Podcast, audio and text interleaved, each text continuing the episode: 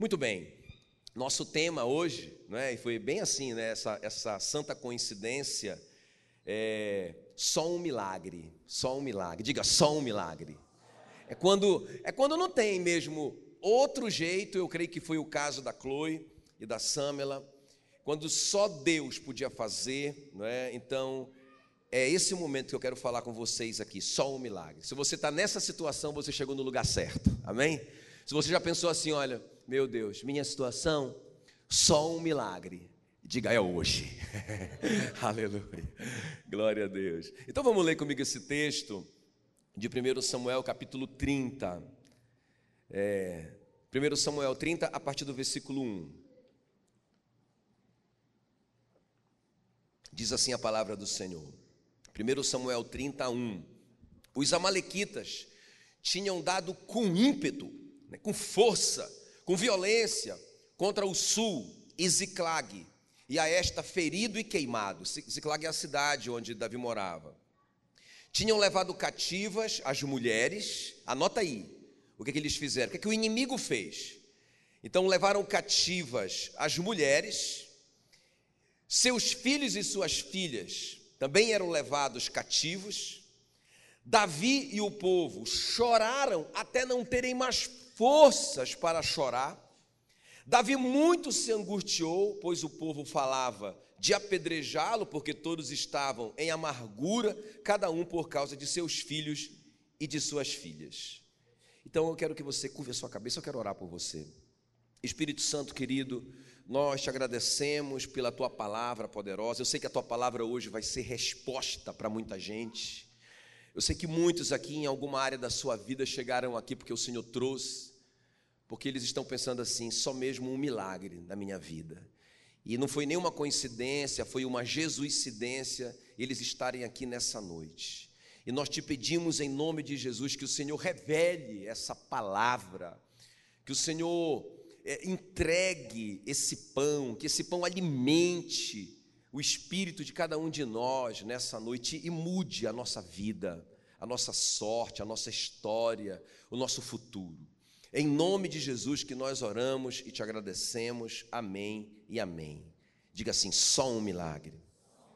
Então, irmãos, veja bem aqui, ó, presta bem atenção nessa, nessa, nessa introdução aqui. É interessante, porque um ataque do inimigo, né, vamos colocar assim, que é um ataque de Satanás, o inimigo das nossas almas, não é? que veio para roubar, matar e destruir.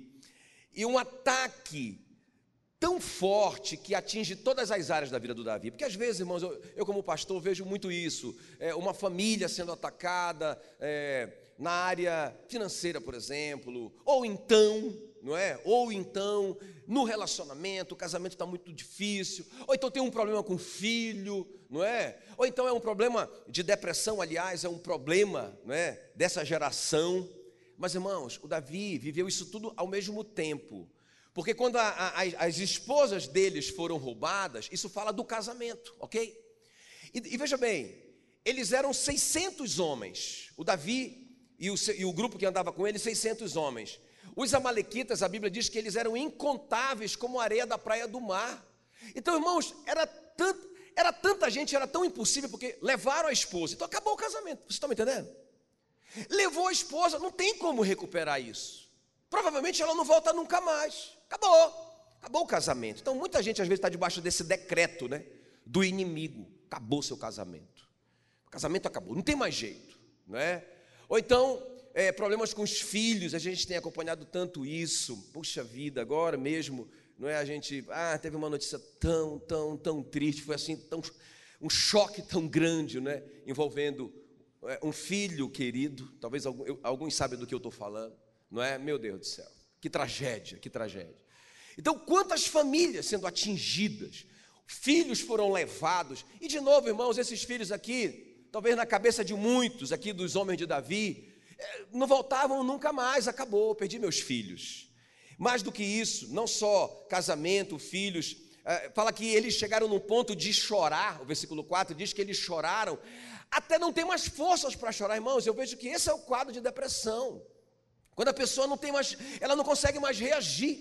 Ela perdeu toda a força. Ela chora até não ter mais força e fica só num estado emocional de choro, mas nem sai mais lágrima. É só aquela tristeza profunda que leva a pessoa para o fundo do poço. É esse quadro que eles estão vivendo aqui.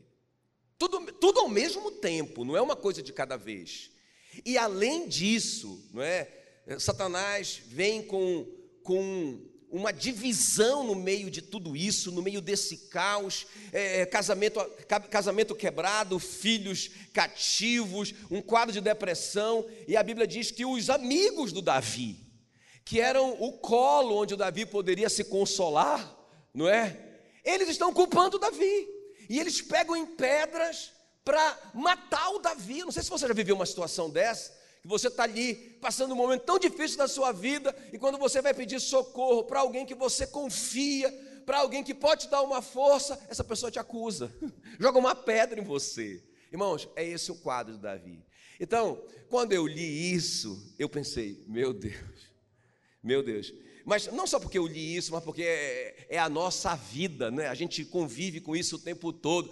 Às vezes eu saio de uma conversa com um casal, com uma família, não é? E eu saio de lá. Algumas vezes eu, eu consigo segurar a onda e nem choro perto da família. Até o pastor já está chorando. Aí eu seguro a onda. Mas quando eu vou lá para o carro, irmãos, eu desabo e choro. E digo, Senhor, só um milagre. Só um milagre. Humanamente falando, não tem mais jeito. Eu, eu, eu, eu não sei mais o que fazer. Eu já, eu já esgotei todos os, todo o meu repertório sobre casamento. Senhor, faz um milagre. Quem está me entendendo? Não é? Então, irmãos, é esse o quadro do Davi. Ele precisa de um milagre. Tem alguém aqui que precisa de um milagre em alguma dessas áreas? É só em alguma dessas áreas, né? Ah, ah, ah, alguém pode ser em todas, pastor. Eu, esse é, o meu caso é em todas. Né? é, no casamento, no, nos filhos, é, na, no emocional e tudo mais. Né? E tem mais umas aí que não estão na lista aí do, do, do Davi. Mas, irmãos, o que eu quero falar com vocês hoje à noite é o seguinte.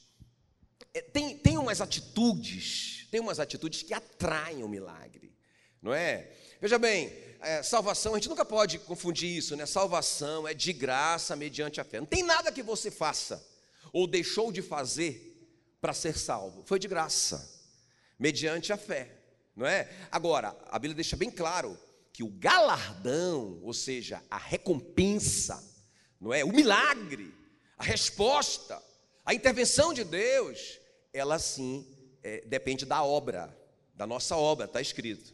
Então diga: salvação é pela graça, mas galardão é pela obra. O que é obra? É atitude, é o que a gente faz. Não é? Então, algumas coisas e vocês vão confirmar comigo, vocês vão dizer, é verdade. Algumas atitudes do Davi aqui, pelo menos três atitudes do Davi aqui, nessa situação, realmente, irmãos, foram responsáveis, vocês vão admitir, vocês vão dizer, é verdade, está certo, pastor. É, que as atitudes dele é, atraíram realmente é, esse milagre de Deus. Vamos ver comigo então essas três atitudes? Quem está preparado para receber o milagre hoje à noite? Aleluia. Só, só que estão preparados, deixa eu ver. Glória a Deus. Muito bem, então vamos lá. A primeira coisa aqui, irmãos, que o Davi fez, ele se reanimou no Senhor. Diga, se reanimou no Senhor. Irmãos, vocês vão ver que é, desânimo não combina com milagre. Então, por isso que você tem que se reanimar. Eu vou te mostrar isso aqui hoje. Primeira coisa aqui, irmão, que vê, olha só o que diz aí, 1 Samuel 30, versículo 6. Todos estavam em amargura, revoltados com Deus, como que Deus permite uma coisa dessa? Não sei se você conhece alguém que já falou isso. Todos estavam em amargura, cada um por causa de seus filhos e de suas filhas. Porém, Davi se reanimou no Senhor seu Deus. Irmãos, essa atitude de se reanimar no Senhor, se, não fosse isso, ele teria, ele teria também é, é, se, se entregado ali à amargura, à revolta, ele desistiria, irmãos, e jamais ele é, é, é, tomaria posse de novo, não é? Das esposas de todo mundo, dos filhos de todo mundo, dos bens deles. Nós vamos ver no final que não só eles receberam os bens de volta, mas o que aconteceu? Eles pegaram os despojos que os amalequitas levaram de outras nações. Então, irmãos, eles ficaram, ele ficou mais rico ainda. Aleluia! Não é? Então aquilo que ele estava passando, ele pensou: ah, agora entendi porque que eu passei por isso. Irmãos, eu profetizo que você vai entender por que você está passando por essa situação. O Davi disse: ah, agora, oh, obrigado porque eu passei por isso, porque se eu, não pass... se eu não tivesse passado, eu não teria conquistado tudo que eu conquistei. Oh, Senhor, valeu, obrigado. Não é? Às vezes a gente só vai entender depois, né, irmãos? Mas é interessante, então a primeira coisa aqui, irmãos, o Davi ele se reanimou no Senhor. Olha, a maior tragédia que pode acontecer com a gente não é a tragédia em si, sabia? É o desânimo. Repita isso comigo: a maior tragédia não é a tragédia, é o desânimo. Por que, que eu digo isso? Porque Jesus disse em João 16, 33: No mundo vocês passarão por aflições. Irmãos, já tem garantida uma dose de tragédia para cada um de nós. Eu não sei se você pode dizer glória a Deus por isso, né? mas, mas, irmãos, é uma promessa que a gente nem precisa tomar posse, já se cumpre automaticamente, não é? Porque Jesus disse: no mundo vocês vão passar por aflições, tranquilo, isso é inevitável, mas ele disse: mas não Desanimai é imperativo, é uma ordem. Na outra tradução fala, mas tem de bom ânimo. Ele não está dando uma sugestão, olha pessoal, vocês vão passar por dificuldade, tá? Mas eu vou dar uma sugestão para vocês, não desanimem. Ele não está dizendo isso. Ele está dando um comando, ele está dando uma ordem. Agora, irmãos, imagina se Deus vai te dar uma ordem que você é incapaz de obedecer. Então, se animar no Senhor é uma atitude. Não é, ah, não, pastor, porque esse cara aqui, ó, o temperamento dele é mais assim, ele é mais animado. Esse cara aqui é, é mais para baixo. Não, irmãos. Deus deu uma ordem, deixou uma ordem para todos nós. Vocês vão passar por aflição. Mas a primeira coisa, não desanime. Porque a maior tragédia não é a tragédia. A maior tragédia é vocês se desanimarem. É vocês chorarem até não ter mais força para chorar é vocês se deixarem amargurar pela situação. Essa é a maior tragédia que pode acontecer com uma pessoa. Então, não desanimem. Sabe por quê, irmãos? Porque, veja bem, sabia que a gente pode aprender isso? Está aqui, o apóstolo Paulo fala em Filipenses 4,11. Ele diz: Eu aprendi a viver contente em toda e qualquer situação. Olha, então eu posso aprender. Eu vou... Não, levaram a minha mulher, meu casamento foi atingido levaram meu fi, meus filhos, seja, minha, minha família foi atingida, levaram todos os meus bens, queimaram a minha cidade. Agora os meus amigos querem me matar, me culpando por algo que eu não fiz. Meu Deus, eu preciso me animar, eu preciso, eu estou muito mal. Ele estava chorando também, o Davi, mas ele levantou dali e ele decidiu que ele ia se reanimar no Senhor. Diga, eu posso aprender. Como que eu aprendo? Irmãos, é isso. É, é, é justamente vivendo, nessas circunstâncias que vocês estão vivendo, nesse, nesse momento que vocês estão vivendo, é nessa hora que vocês aprendem. Sabe, é como se fosse um exercício. Você faz de novo, você passa por ele, você rompe isso e você sai de lado, sai dessa, dessa situação mais forte do outro lado. Cada situação que você passa, se você não lutar, você não você desistir, você ficar lá reclamando, ah, porque eu sou azarado, isso acontece comigo, irmão, é mentira. Não acontece só com você. No mundo tereis aflições, é para todo mundo. Quem está me entendendo? Agora, eu posso aprender com essas situações a me fortalecer no Senhor. Agora preste bem atenção. Essa alegria, esse ânimo não é seu, é do Senhor. Olha o que diz Neemias 8:10. Não vos entristeçais. De novo, é imperativo. Não vos entristeçais, porque a alegria do Senhor é a vossa força. Aleluia! Por que, que eu não posso? Por que, que eu não posso me entregar à tristeza profunda? Por quê? Por que, que Deus me deu uma ordem para eu não me entristecer? Por que, que Ele está tá falando isso?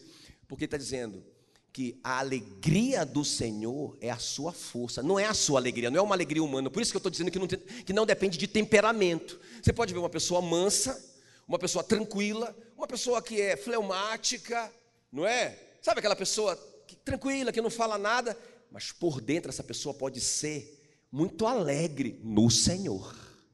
E você pode ver uma pessoa muito sanguínea, é tá, e tá, igual o pastor de vocês, e que pode estar triste por dentro. Eu já conheci tantas pessoas assim. Não, irmãos, essa alegria não é humana, é uma alegria do Senhor. Não vos entristeçais, porque a alegria do Senhor é a vossa força. O apóstolo Paulo fala da cadeia em Filipos, ele está preso e ele fala: alegrai-vos sempre no Senhor. Quando que tem que se alegrar? Sempre. Tem que ser um, um modo de vida, tem que ser um estilo de vida. Eu vou viver alegre a despeito das minhas circunstâncias. Quem está me entendendo? Agora preste bem atenção aqui, gente. Aí eu quero, eu quero mostrar como que Jesus se relacionava com isso. Porque veja bem, irmão, não combina. Por isso eu quero, eu quero, eu quero fortalecer bem esse primeiro ponto com vocês. Não combina milagre com desânimo. Ah, pastor, eu preciso de um milagre, sabia?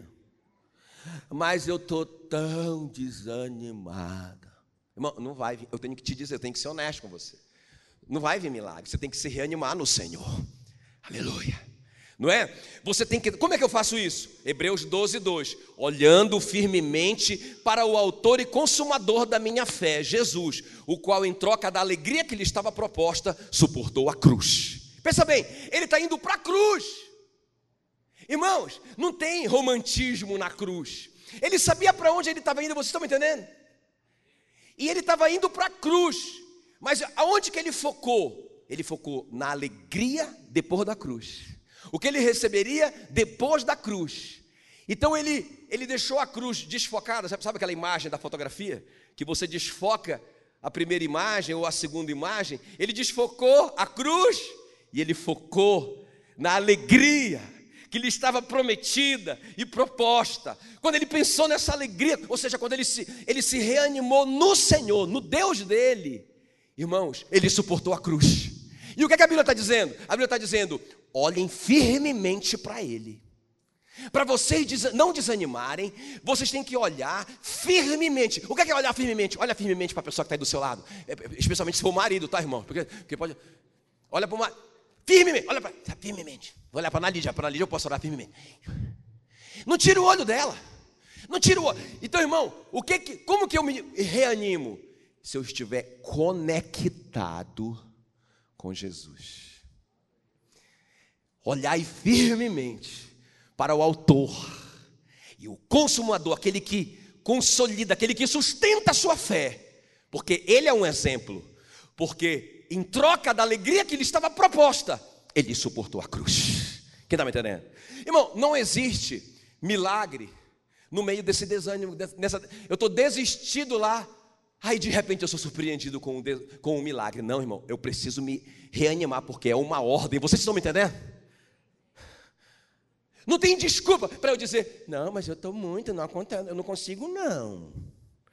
Meu irmão, pensa, você está mais do que o Davi. No meio daquele caos, o cara se posiciona e ele se reanima no Senhor. Eu acho tremendo demais isso. Então não tem desculpa para nenhum de nós aqui ficar no fundo do poço, desistido, não. Nós recebemos um comando. Nós precisamos nos, nos reanimar no Senhor. Agora veja bem, o exemplo que eu quero te dar aqui rapidinho é quando Jesus é, chega na beira da praia, ele está ali, e tem uma multidão ali atrás dele, porque querem um milagre e tal, aquele negócio todo, e ele começa a falar com aquela multidão, e a multidão vai empurrando ele para a água, e começa a ficar difícil o negócio. Agora, irmãos, veja bem, quando Jesus olha, ele vê, quem está comigo aqui, ó? Quando Jesus olha, ele vê o Pedrão, e a tripulação, a, a, a, equipe do Pedro, né, os sócios do Pedro, é, porque eles tinham uma, uma empresa de pesca, e o Pedro e, e, e todo mundo ali, eles estão assim, ó. Lá, a Bíblia diz: tinham desembarcado do barco e lavavam as redes. A atitude de lavar as redes para aqueles pescadores, que não, tinha, não existia nylon na época, a, as redes eram feitas de cipó. Irmão, era muito difícil lançar as redes, recolher as redes. Quando eles chegaram ao ponto de descer do barco com as redes, o que, é que eles estão comunicando? Não deu, desisto, vamos para casa. E quando Jesus encontra eles assim, ó, com os ombros baixos, agita esse ombro aí, vamos lá, todo mundo, ajeita o ombro aí, ajeita esse ombro aí, menina. Não, irmão, eu, eu, eu ando de propósito com o ombro erguido, porque, sabe, essa, essa atitude de vencedor, aleluia, quem está me entendendo? Pela fé. Não, irmão, o milagre vai, vai, vai se desviar de mim, quem está me entendendo? O milagre, o milagre chega e me encontra assim, ó. Está amarrado, não. O milagre tem que me chegar na posição. Diga, fica na posição. Fala para esse crente perto, fica na posição do milagre. Aí os caras estão desanimados. Irmão, agora escuta bem. Jesus sabe que eles precisam de um milagre. Só que Jesus sabe que no desânimo não tem milagre. O que, é que Jesus faz? Pedrão, me presta o teu barco. Está vendo a situação aqui? Eu preciso do teu barco. Não é? é aí eu vou, você recua um pouquinho da, da, da, da beira aqui para eu ficar em cima dele e usar o seu barco como um púlpito, top? Ele falou, beleza. Aí o Pedro afasta, aí Jesus, a Bíblia diz, propositadamente começa a ensinar a palavra para aquela multidão. Irmão, o Pedrão que estava assim, ó, ele começa a ouvir a palavra, ele vai se ajeitando, os olhinhos começam a brilhar, começa a comer o pão da vida. Ele já está animado, Jesus falando ali, Jesus pregando, e Jesus está, e ele vendo milagres acontecerem. Irmão, já era. O Pedro já está animado, quem está me entendendo? Como que ele se reanimou? No Senhor. No Senhor. Ele, ele esqueceu a circunstância, que, não, que ele não consegue pegar nada, que é impossível. Ele está reanimado. Quando termina tudo, Jesus fala assim: Eu imagino Jesus dando primeiro uma olhadinha para ele. Aí Jesus vê: Pose está na posição. Ele agora está na posição. Né? O Pedro já está sorrindo. Está vendo os dentão do Pedro? Legal, top. Aí Jesus fala assim: Pedro, agora vamos levar o barco para a parte mais funda e vamos lançar as redes. Aí o Pedro motivado, animado, cheio de Jesus, olhando para, para Jesus, para o autor e consumador da sua fé, que em troca de uma alegria que estava proposta, suportou a cruz. Quando o Pedro olha para Jesus, ele diz: Senhor, nós passamos a noite toda é, pescando, não pegamos nada, mas segundo essa palavra, segundo essa palavra, eu lançarei as redes. Qual foi o resultado disso? Milagre. Milagre. Quem está comigo aqui? Você precisa de um milagre? Como é que está esse, como é que tá esse ombro? Ajeita aí. Como é que está esse coração? Ajeita aí também. Hã? Porque você recebeu uma ordem para você se reanimar, se fortalecer. A alegria do Senhor é a sua força. Alegrai-vos no Senhor. Outra vez o apóstolo Paulo repete, ele diz: Outra vez eu digo, alegrai-vos no Senhor. Aleluia, aleluia, aleluia. Tá bom? Então a primeira coisa aqui, irmãos, qual que é? O Davi se reanimou, tá bom? Agora, depois dessa introdução pequena, não brincadeira. Deixa eu passar para o segundo ponto. Então, eu falei três coisas. A segunda coisa aqui, o Davi consultou o Senhor. Isso aqui é muito chave também para a gente receber esse milagre. Aleluia. Ah, irmãos, perdão, olha. Isso significa que a gente precisa mesmo desses ar-condicionados. E nós já temos, aleluia, e está no seu bolso, glória a Deus. Muito bem, então, é, consultou o Senhor. Então, é a segunda coisa que a gente tem que fazer para a gente receber esse milagre. Olha só o que diz 1 Samuel 38. Consultou Davi ao Senhor, dizendo: Olha, irmão, olha a oração dele. Perseguirei eu esse bando, alcançá-lo-ei e o Senhor respondeu: persegue-o, porque de fato o alcançarás e tudo libertarás. Então, olha aqui, irmãos, o que é a revelação aqui? Eu não estou falando sobre oração. Preste atenção, isso aqui é muito chave agora. Você tem que entender isso. Aqui a chave não é que o Davi orou, aqui a chave é que o Davi orava sempre. Porque pensa bem, se fosse você, quando eu li isso, eu pensei, puxa vida, se fosse eu, cheguei na minha casa, raptaram a minha gata, amarrado em nome de Jesus meus filhos, não é? é, é tudo que eu tenho, queimaram tudo, não é? Meu vizinho quer me matar agora, porque está dizendo que eu sou o culpado. O que eu faria? Eu sairia, eu, eu, talvez eu sairia de lá desesperado para tentar resolver do meu jeito. Mas o Davi, irmãos, ele consegue parar e ele consegue consultar, ele consegue orar e dizer: Senhor, o que é que eu faço? É muito chave isso, né, irmãos? Então, é, a, o que o Davi nos revela aqui é que ele orava como estilo de vida. oração como estilo de vida. Sabe, irmãos, nós somos uma geração assim. Ah, eu tô, eu tô passando por um problema, vou orar. Ah, aconteceu uma tragédia na minha vida. Aí eu vou fazer uma campanha de oração. Ah, eu preciso de um milagre. Eu faço um jejum de 21 dias. Irmão, não tem nada de errado nisso. Mas, qual que é o errado? É orar 21 dias e passar 300 e o resto sem orar. Então, irmãos, eu tenho que orar sempre. O apóstolo Paulo ensina: orar e sem cessar. Jesus mesmo ensina em Lucas 18 sobre o orar, sobre, o dever, diga o dever. Diga o dever. Diga bem forte, o dever sobre o dever, está assim o texto, Lucas 18, 1. O dever de orar sempre e nunca esmorecer. Orar quando? Sempre. Não quando eu tenho uma necessidade apenas. Mas orar sempre. Então o Davi é esse cara, irmãos, que ele ora até pelo que é óbvio. Ora, não é óbvio eu tentar recuperar minha família. Não é óbvio eu, eu tentar fazer alguma coisa. Mas ele para, parou todo mundo. Vamos orar. Não é? Ele mandou chamar o Abiatar, o sacerdote, e ele consultou o Senhor. Então, isso não é a primeira vez que acontece, porque, irmãos, olha só. Um dia, um dia alguém falou para o Davi: Davi, Davi, invadiram a cidade de Keila, não é? Em Judá. E o Davi estava fugindo do rei Saul. Ele podia dizer, irmãos, eu não tenho nada a ver com isso, eu nem estou em Israel, estou fugido do rei, o rei quer me matar, o que, é que eu tenho a ver com isso? Mas, irmãos, aquilo incomodou ele. E ele orou. Olha só, ele mandou chamar de novo a, o, o Abiatar com a estola sacerdotal. Ele disse: Abiatar, traz a estola sacerdotal. E a Bíblia diz que ele consultou o Senhor: Senhor, eu vou lá em Keila. Eu vou conseguir libertar Keila dos filisteus. Aí o Senhor respondeu para ele: Vai e tudo libertarás. Não é? E o Davi então, beleza, com, aquela palavra, depois daquela oração, ele reuniu todo mundo, os 600 e ele contou para o pessoal, sabe o que eles disseram? Nunca nós vamos, não. Não a, gente, não, a gente não tem nada a ver com isso, e a gente, não, a gente não vai não. Acho que você ouviu errado. O Davi falou assim, pois eu vou orar de novo. Irmão, pensa um cara que tinha oração como estilo de vida, vocês estão me entendendo? E não é aquela oraçãozinha assim, sabe? Eu estou ali no carro e não tem nada. Eu não estou dizendo que, está que, que tá, tá errado você orar no carro. Mas sabe, irmão, tem gente que só ora assim.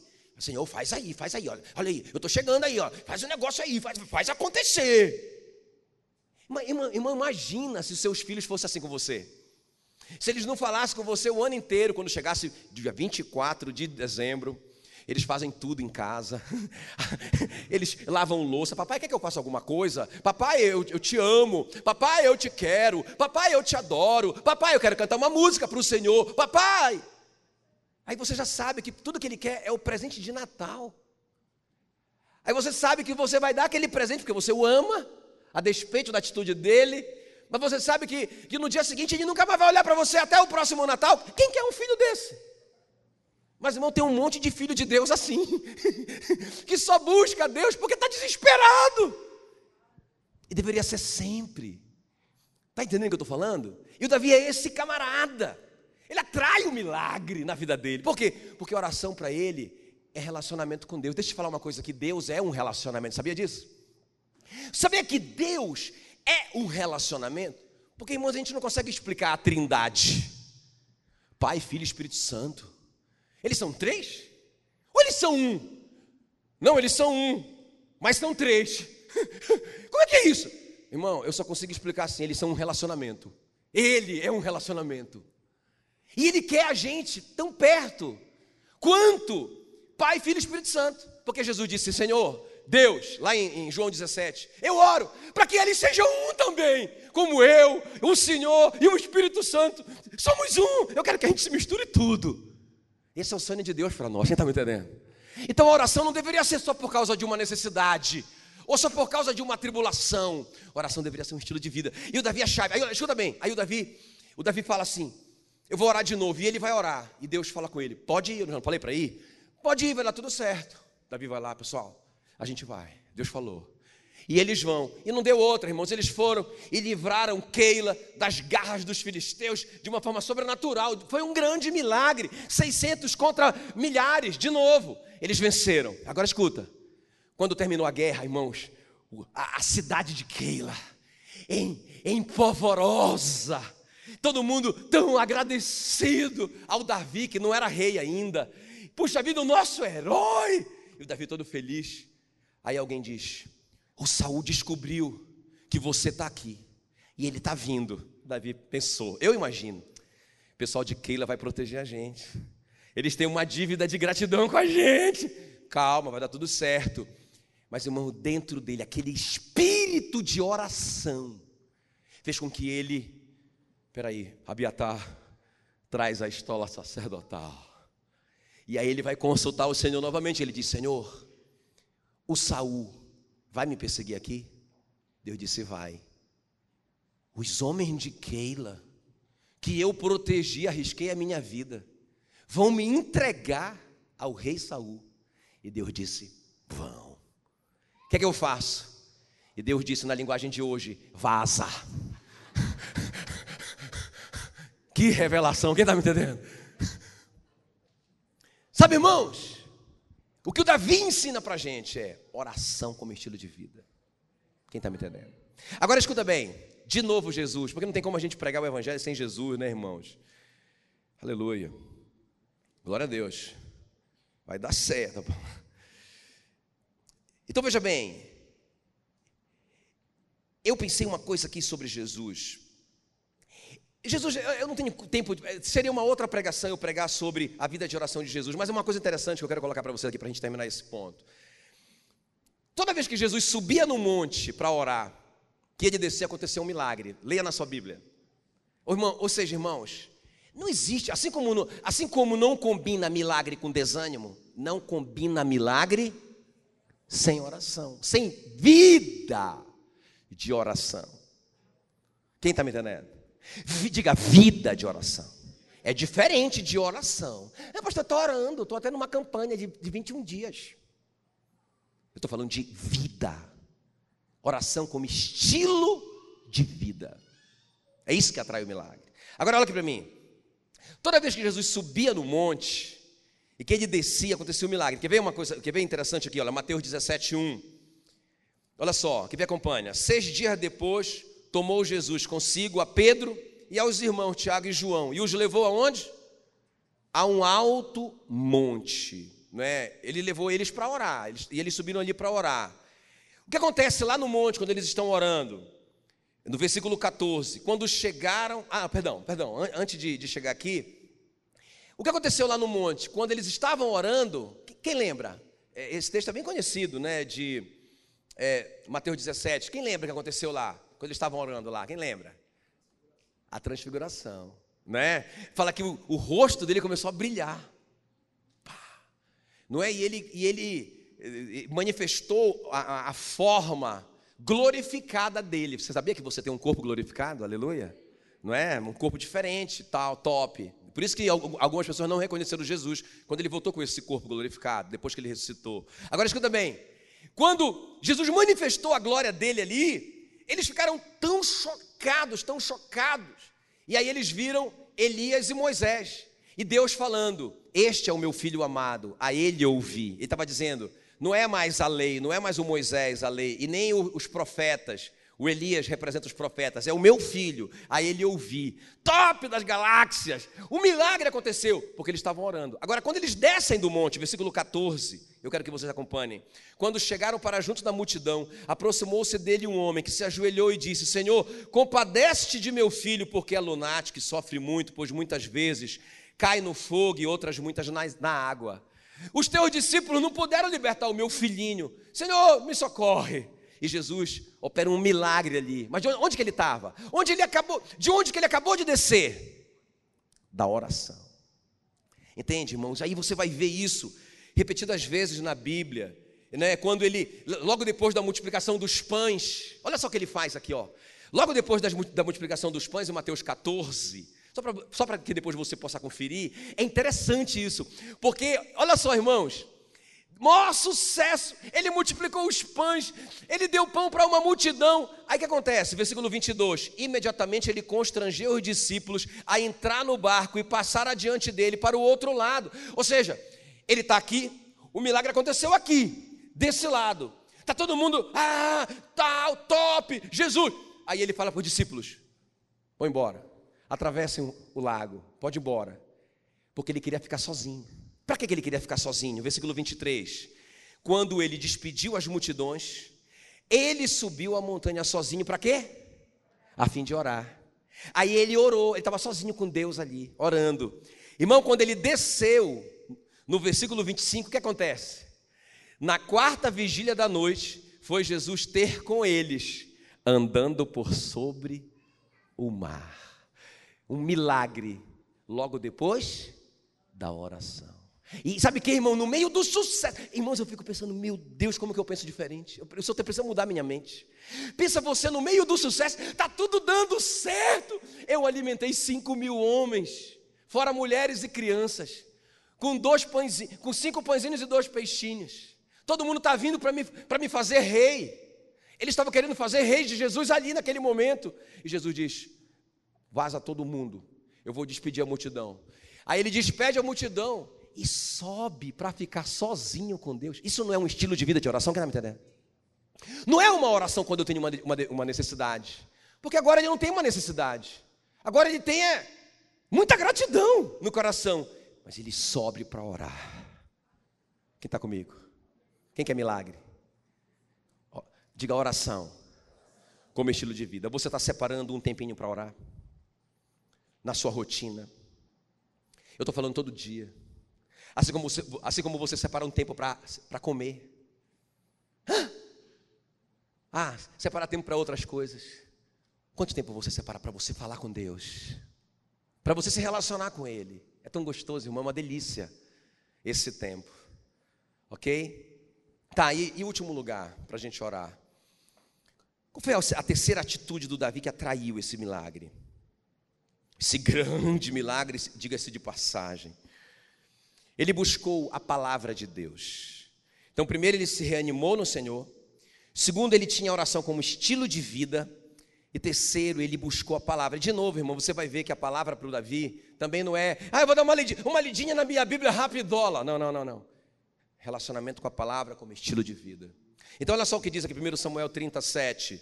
Disse Davi a Abiatar, o sacerdote, filho de Ameleque, Traze-me aqui a estola, a estola sacerdotal. Abiatar trouxe a Davi. Então, é, o Davi consultou ao Senhor, é aquela primeira parte. Então, quando ele consultou, ele está orando. Quem está comigo?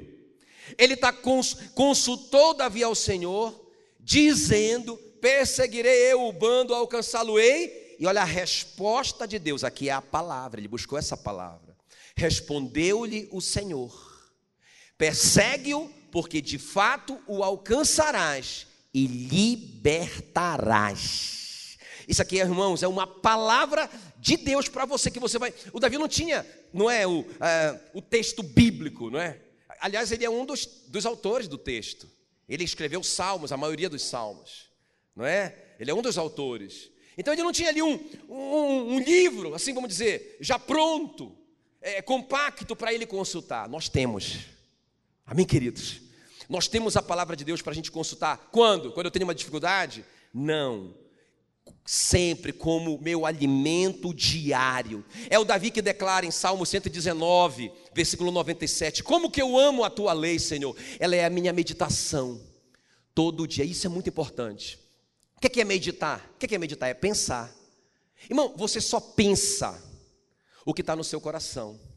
Então, a Bíblia não fala sobre ler a Bíblia a Bíblia fala sobre meditar. Entende? Então, quando você assiste, por exemplo, um vídeo na internet, ou quando você lê né, alguma uma, uma informação que te mandaram, sei lá, e você consegue passar para alguém, porque aquilo te pressionou tanto, você meditou naquilo. Aquilo está dentro de você, e por isso que você fala daquilo. Quem está me entendendo?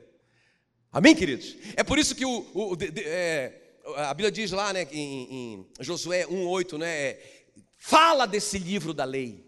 Medita nele de dia e de noite, para teres o cuidado de fazeres tudo quanto nele está escrito, e assim farás é, é, bem sucedido todos os teus caminhos.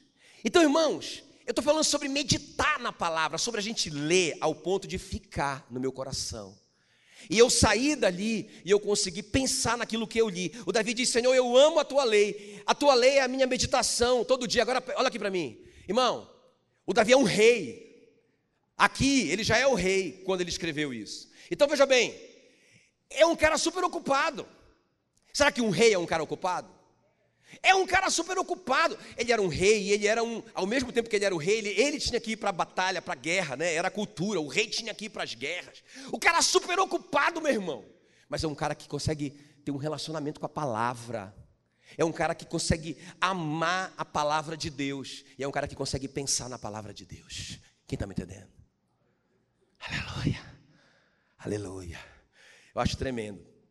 Aí, é, olha só o que diz Salmo 5, versículo 3. De manhã, olha irmãos, de manhã, Senhor, ouves a minha voz. Isso é oração, né? De manhã te apresento a minha oração. E, o que, que ele faz? E, e, fico esperando. Esperando o quê? Hã? O que, que ele fica esperando? Resposta, palavra. Sabe, sabe isso que eu estou falando? Não é, sabe, não é aquela leiturazinha é, é, é religiosa. Terminei de ler. Hum, já li hoje meus cinco capítulos, tá? Hum. E eu saio. Ficou nada no coração. E outra coisa, irmãos, ele sai. Além de não, de não ter ficado nada. É, é, é, a mesma coisa do que eu conversar com Cris, assim, né? Cris, é, como que estão as crianças? Como é que está a Jaque? E aí, Cris? E tal. E aí, quando o Cris pensa em falar alguma coisa, eu viro de costas e vou embora. E o Cris fica. Então, irmãos, não é isso que eu estou falando. O Davi diz que ele, de manhã, ele apresenta a oração dele, ele quieta, ele fica esperando. A palavra vai vir no seu coração, vai vir na sua mente, ele vai falar com você através do seu pensamento. Quem está me entendendo? Tá. Agora, deixa eu só terminar. Eu vou terminar falando de uma pesquisa que eu recebi esses dias que eu achei muito top. Na verdade, é uma entrevista entre o pastor John Bevere, não é? E o pastor Tim Chester, da Inglaterra. Então, alguém, alguém de manhã o pessoal assistiu, né? Algumas pessoas assistiram. Muito top, são duas pessoas fantásticas. Eu, eu sou fã demais do Bevere, é, já li muita coisa dele, leio. A Ana já está lendo um livro dele agora. Mas esse cara, esse Tim, Chester, ele é fundador e um dos diretores do seminário Porterbrook. Não sei se pronuncia assim, mas tudo bem, é isso aí. É, ele é autor de muitos livros, um cara assim muito faixa preta mesmo. E ele, no livro dele, ele colocou essa pesquisa, né? Que eu achei, irmãos, eu digo, meu Deus do céu, a gente tem que ler mais a Bíblia. Fiquei em crise. É, nos Estados Unidos, no, no Instituto de Engajamento Bíblico nos Estados Unidos, eles pesquisaram, olha só, deixa eu terminar com isso. 40 mil pessoas entre 8 e 80 anos. Eles só queriam descobrir, eles só queriam descobrir é, como que essas pessoas estavam interagindo na sua vida prática com a leitura bíblica. Só isso. Não é? Então tinha um questionário e eles estavam pesquisando isso. Só que, irmãos, à medida que eles foram fazendo a pesquisa, eles foram ficando impactados porque até acabou que mudou o foco da pesquisa, porque eles descobriram uma coisa fantástica. Eu quero compartilhar isso com vocês.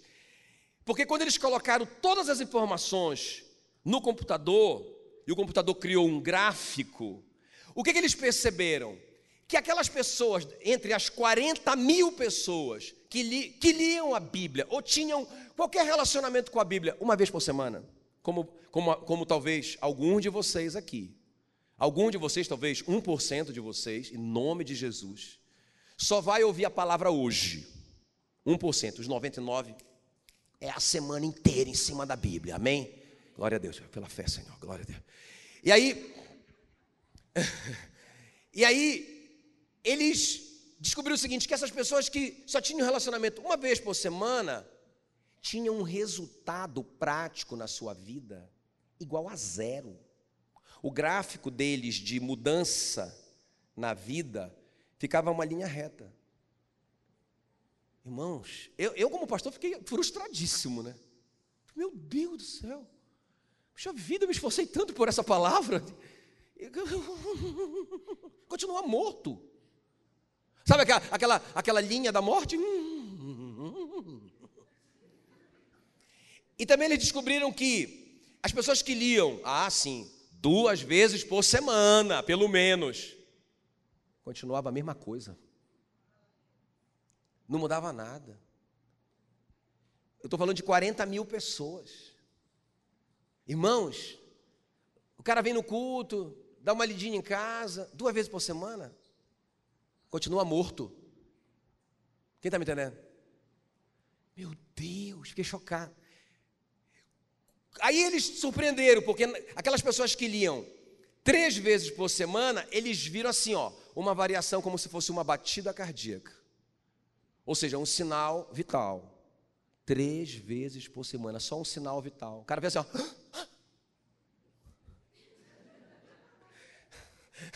Pensava que ia ressuscitar, mas voltou a morrer. Mas, irmãos, interessante, a partir da quarta semana eles, eles ficaram impactados porque eles esperavam que as pessoas, quarta semana não, quatro dias por semana, eles esperavam que as pessoas que lessem quatro vezes por semana teriam, sei lá, não é? Um pouquinho mais, mas eles ficaram impactados porque as pessoas, escuta isso, eu vou terminar com isso, que as pessoas que liam quatro vezes por semana, o gráfico explodiu, como se fosse um, um avivamento mesmo na vida da pessoa constantemente. Estou falando de quatro vezes por semana. Quatro vezes por semana. Aí o, Be o Bevir pergunta, né? Quem assistiu o vídeo, o Bevir pergunta assim, mas o que, que significa na vida prática isso? Tá, eu entendi. O gráfico ficou, ele ficou vivo. E ele ficou constante, a pessoa reviveu, entendi, mas na vida prática, ele disse: é isso que é o interessante. Porque o que nós vimos na prática é que é, é, essas pessoas que leem quatro vezes por semana, elas têm 30% a menos de depressão, 32% menos é, é, descontroles emocional, como por exemplo a ira incontida, 32%, é, é, 40% menos de conflitos familiares, como no casamento e relacionamentos na família, como com filhos também. 57% menos alcoolismo. Olha só, controle, né? Porque, controle dos vícios, de uma forma geral. E 60% menos de frieza espiritual. As pessoas reviveram mesmo. 61% menos pornografia na vida dessas pessoas. Isso no, no, aspecto negativo e no positivo, eles verificaram que 200% a mais de fé. É por isso que a Bíblia diz, não é? Que a fé vem pelo ouvir a palavra de Deus. E 230% a mais de confiança nas escrituras, na palavra de Deus. Meu Deus do céu! Quatro vezes por semana. Entende o que eu estou falando? O que eu estou falando? Mudou a vida do cara. Agora vamos lá, irmão, imagina. O que, é que eu tenho ouvido? Ah, pastor, estou é, desanimado porque ah, a igreja, não sei o quê. Ah. Irmão, não é a igreja. Quem está me entendendo? Agora eu, tô, agora eu entendo claramente. O que eu faço aqui é te desafiar, é te mostrar. Mas se você não sair daqui e tomar uma decisão de ter um relacionamento, de ter vida de oração, vida de oração e de ler a sua Bíblia como um hábito diário, como comer. Se você não se conectar com Jesus, irmão, você vai passar 20 anos e não vai mudar nada. Quem está me entendendo? Eu sou crente. Eu, eu ouvi, irmãos, esses dias, uma esposa desesperada dizendo: Pastor, eu não acredito mais na igreja. Eu disse: O quê? Ela disse, pastor, dentro da igreja tem muito adultério, dentro da igreja tem muita gente embriagada, dentro da igreja tem muita mentira, tem muita corrupção. Eu não acredito mais na igreja. Eu disse, irmã, esse é o problema. O problema é que não é a igreja. Porque como vai o seu relacionamento pessoal com a palavra de Deus? Como vai o seu relacionamento pessoal com a, com a oração? Então não é a igreja, não é, irmãos? Sou eu. Sou eu. Se quatro vezes por semana trouxe avivamento, aí eu lembro do Josias, quando eles, quando eles redescobriram o, o livro perdido, e por causa que, que eles começaram a ler a Bíblia, simplesmente ler a Bíblia, houve um avivamento em Judá, o maior avivamento da história de Judá. Quem está me entendendo? Amém, queridos? Pega, vamos ler a Bíblia, meu, meu. Tá, agora, é, é, agora vamos ficar em pé para parecer que está acabando. Que eu quero te mostrar o desfecho dessa história. Eu quero que você leia comigo 1 Samuel 30. Ok? Olha aqui para mim. Olha aqui para mim. Quem está comigo? Quem está comigo? Fica, fica olhando para mim. Olha aqui, ó. Conectado com Jesus, o autor e consumador da minha fé. É assim que eu vou me reanimar. Que mais? Vida de oração, não é oraçãozinha de vez em quando. Vida de oração. Estabeleça aquele momento do. Irmão, eu estabeleci um momento do meu dia. Meila sabe. Esse tempo da minha vida, ela não me, ela, ela não me chama. Ah, ah, mas amor, é muito importante. Eu vou orar por essa pessoa aqui. Porque senão você nunca consegue ter esse tempo com Deus. Ela sabe, ela não me chama por nada nesse momento. Esse momento é sagrado para mim. E quando eu me tranco ali naquele lugar de oração, irmãos, acabou. É só nós dois. Aleluia. Ou nós quatro, sei lá. Complicado isso. Mas a gente se tranca ali e acabou. Esse que eu estou falando. E, e, e relacionamento. É impressionante as vezes que Jesus. Olha, Jesus, Jesus citou. Jesus citou é, 24 livros do, do, Antigo Testamento, que era só o que ele tinha. Só, só tem 39 livros no, Novo, no Antigo Testamento. Ele citou 24, quase tudo. Ele falou de cor, assim, de cabeça. Na hora que ele era provocado, 247 versículos do Antigo Testamento.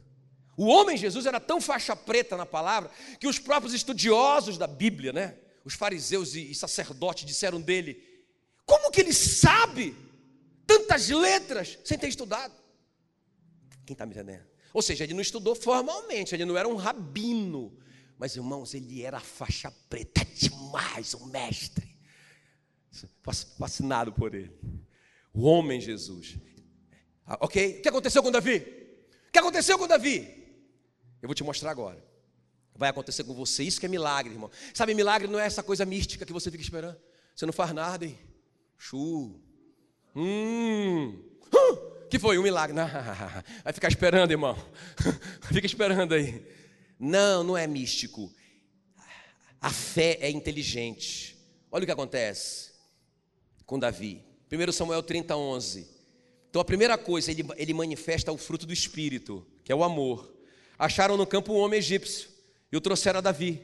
Deram-lhe pão e comeu, e deram-lhe a beber água. Olha aqui para mim. Então a primeira coisa que acontece né? Deus dá a palavra para ele: vai, você vai conseguir recuperar sua família, seus filhos, seus bens, tudo mais. Vai! Todo mundo se reanima, o Davi se reanima e reanima todo mundo, e eles vão. E a primeira coisa que acontece, irmão, não é, não é coincidência. Eles encontram um homem necessitado, morrendo de fome. O Davi está tão cheio de Deus, está tão cheio de Jesus, tão cheio da palavra, que ele manifesta o fruto do amor. E eu vou te mostrar que isso é chave para o milagre. Porque quando ele, ele diz, não, nós vamos ajudar o cara, não, mas aí a nossa família, o nosso problema. Não, eu só saio daqui quando esse cara estiver recuperado, meu irmão. Vai dar certo, Deus já prometeu, vai dar certo. Eu, nós não estamos perdendo tempo aqui, não, vamos ajudar esse cara. Eu não saio daqui, você está tá percebendo o amor? Percebe o amor? Irmãos, eles ajudam o cara, até o cara se recuperar. Quando o cara se recupera, o Davi conversa com ele: Quem é você, cara? Tá tudo bem? a gente pode ir embora. Quem é você? Ele diz: Eu sou um, eu sou um escravo de um Amalequita. O Davi já tomou um susto. Hã? Como assim? Ele falou: É, a gente atacou a cidade de Ziclag, a gente é, destruiu tudo, levou as mulheres, os animais. Então, Davi, cara, vocês levaram a minha mulher. Olha só, não tem coincidência. Você vai manifestar o fruto do amor, e Deus vai te dar uma direção. Mas como que você vai manifestar um fruto do amor se você não se enche do amor que é Jesus? Hã? Deus é amor. Entende? Aí, irmãos, aquilo ali, o cara falou assim: Não, mas se eu for levar. Eu sei onde eles foram, porque o irmão Davi estava perdido, completamente perdido. Ele tem uma promessa, mas ele não sabe para onde ele vai.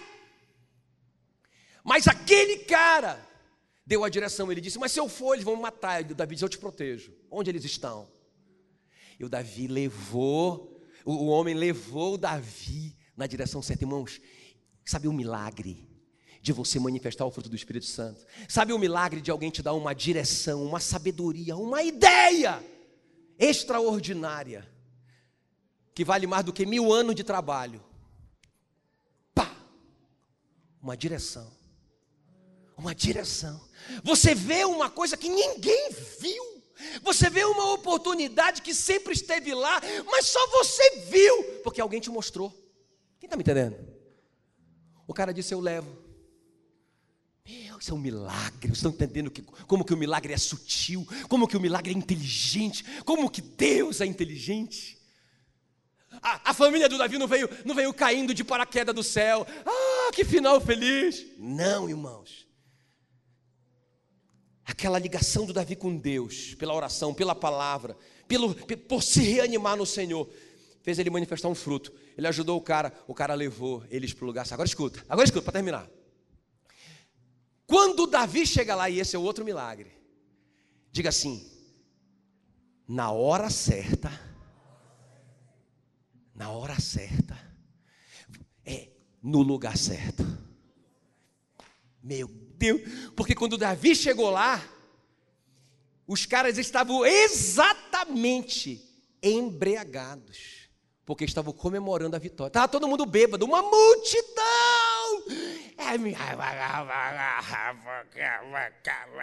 Todo mundo doido. Tanto que o Davi tinha 600 homens.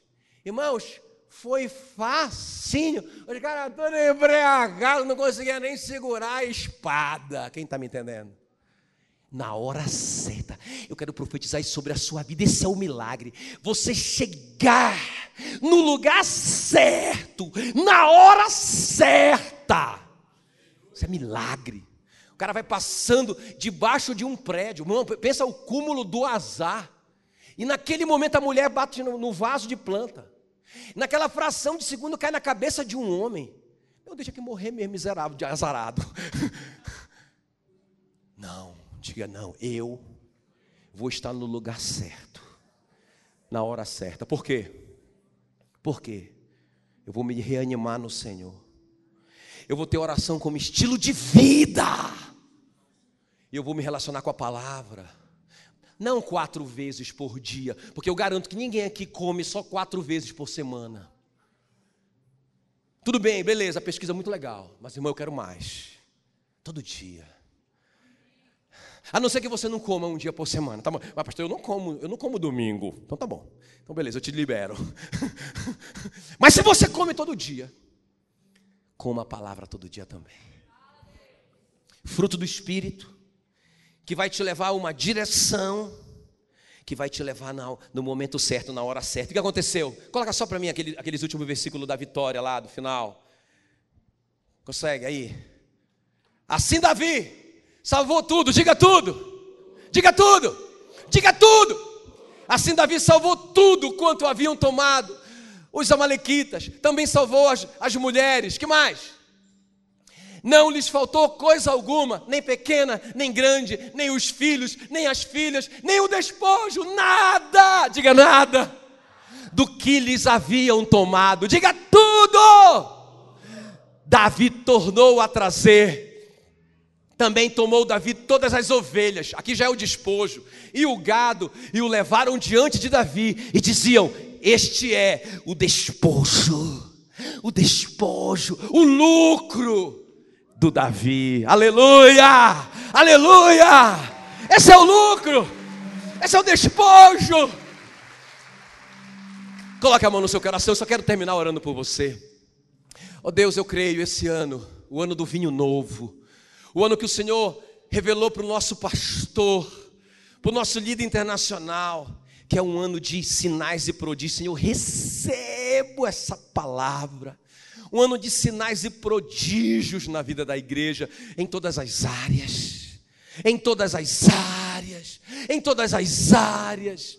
Ó oh Deus, ó oh Deus, mas nos desafia nessa noite, nos desafia a, a nos reanimarmos no Senhor, nos desafia a ter uma vida de oração, nos desafia a ter um relacionamento diário com a tua palavra, como, como Davi, eu falo e eu fico esperando, eu fico esperando a tua palavra, Senhor, e que se manifestem na nossa vida os frutos do Espírito Santo, ó Deus, a direção do Espírito Santo, lâmpada para os nossos pés, luz para o nosso caminho, a tua palavra, Senhor, e que nós estejamos nesse ano, na hora certa, no lugar certo, que nós possamos achar favor e graça diante dos homens, diante do dos príncipes dessa terra. A tua palavra diz que aquele que é grácil no falar e ama a integridade terá por amigo o rei. Senhor, cumpre essa promessa na nossa vida.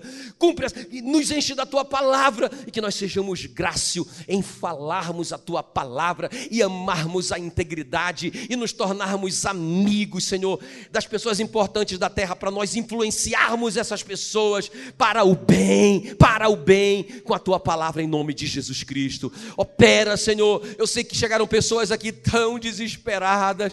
Alguns falaram só um milagre para o meu casamento, só um milagre para esse filho, só um milagre para as minhas finanças, só um milagre na minha vida. Ah, Senhor, ah, Senhor. Então, Senhor, chegamos diante do Senhor porque o Senhor é o Deus do milagre, o Senhor é o Deus do impossível. Foi isso que o Senhor disse para Maria, o que, ah, Senhor, mas como que isso vai acontecer se eu sou uma mulher virgem? E o Senhor disse para ela o que é impossível para os homens é possível para Deus. Senhor, cumpre essa tua palavra nessa noite, cumpre essa tua promessa nessa noite, em nome de Jesus Cristo, em nome de Jesus Cristo. Nós declaramos, nós precisamos de um milagre, e nós declaramos: o Senhor é o Deus dos milagres, e nós cremos no Deus que chama a existência as coisas que não existem como se já existissem. Basta o Senhor dizer: haja luz, e tudo se fará na nossa vida. Em nome de Jesus, que nós oramos e te agradecemos. Amém, amém. Levante a sua mão, levante sua mão. Que a graça do Senhor Jesus, o amor de Deus e a comunhão do Espírito Santo seja contigo, não só agora, mas para todo sempre, em nome de Jesus. Amém. Uh!